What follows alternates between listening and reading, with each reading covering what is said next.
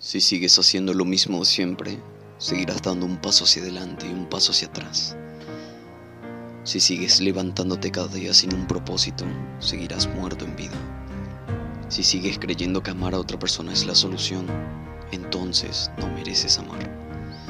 Porque no amas a la primera persona que deberías amar, que eres tú mismo. Y no, no es egoísmo, es tener el suficiente coraje para aceptar que has olvidado a la persona que más te necesita y esa persona eres tú mismo. Si sabes lo que es el amor propio, comenzarás a amar de verdad a los demás.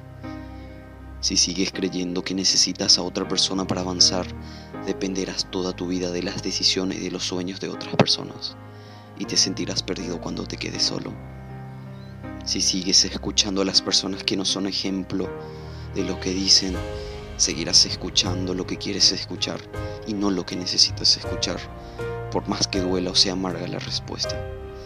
Si no te respetas, si te destruyes, si te matas lentamente, no te estás demostrando amor propio.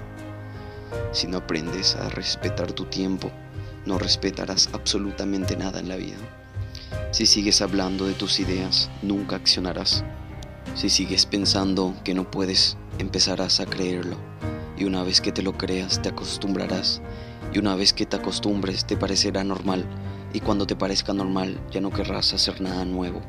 Y cuando no quieras hacer nada nuevo, comenzarás a decirle a los demás que no pueden hacerlo.